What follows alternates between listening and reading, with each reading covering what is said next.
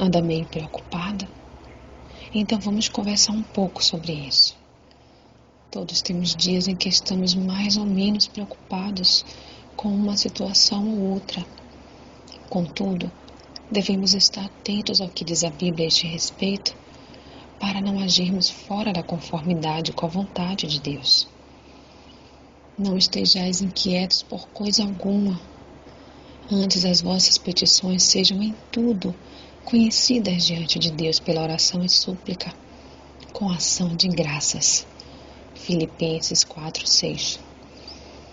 Eleve em oração a Deus os seus problemas e temores e preste atenção às suas emoções, principalmente quanto à sua ansiedade e aflição por algo que esteja por acontecer em sua vida. Cuide para que esteja vivendo um dia de cada vez. Não vos inquieteis, pois, pelo dia de amanhã, porque o dia de amanhã cuidará de si mesmo. Basta a cada dia o seu mal. Mateus 6,34 Portanto, desacelere um pouco e perceba o quanto Deus tem cuidado de tudo até aqui. E sinta a presença dele em todos os momentos, mesmo e principalmente naqueles em que achava ser impossível de suportar.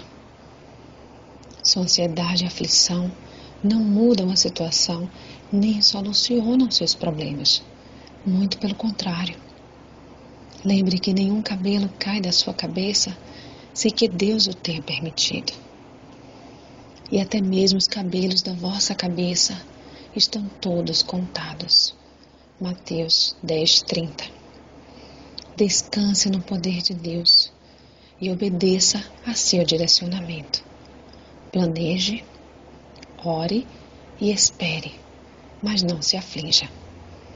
Sou Sayonara Marques. Minha página no Facebook é Despertar Espiritual Diário. Fique na paz de Deus.